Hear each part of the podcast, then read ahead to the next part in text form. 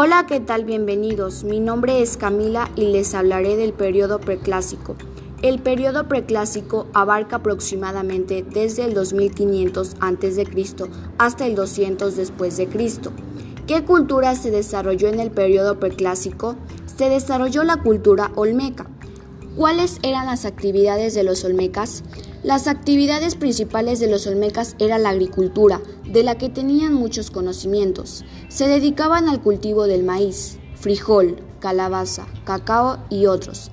Entre sus actividades económicas utilizaban el intercambio de alimentos, el cual era mixto, porque incluían además de lo que cultivaban, que era parte de su dieta, al pescado, tortugas, animales domesticados, plantas medicinales. Los sitios que podemos visitar son San Lorenzo, La Venta y Tres Zapotes, los cuales quedaron como prueba de que los olmecas dominaban las técnicas de construcción.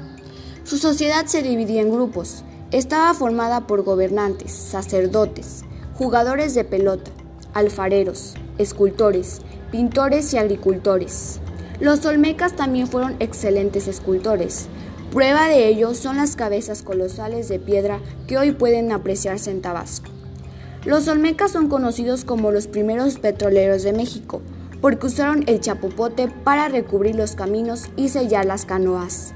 También fue llamada cultura madre. Se piensa que la cultura olmeca desapareció debido a rivalidades y enfrentamientos con otros pueblos. Espero que les haya gustado conocer un poco del periodo preclásico y la cultura olmeca. Nos vemos pronto.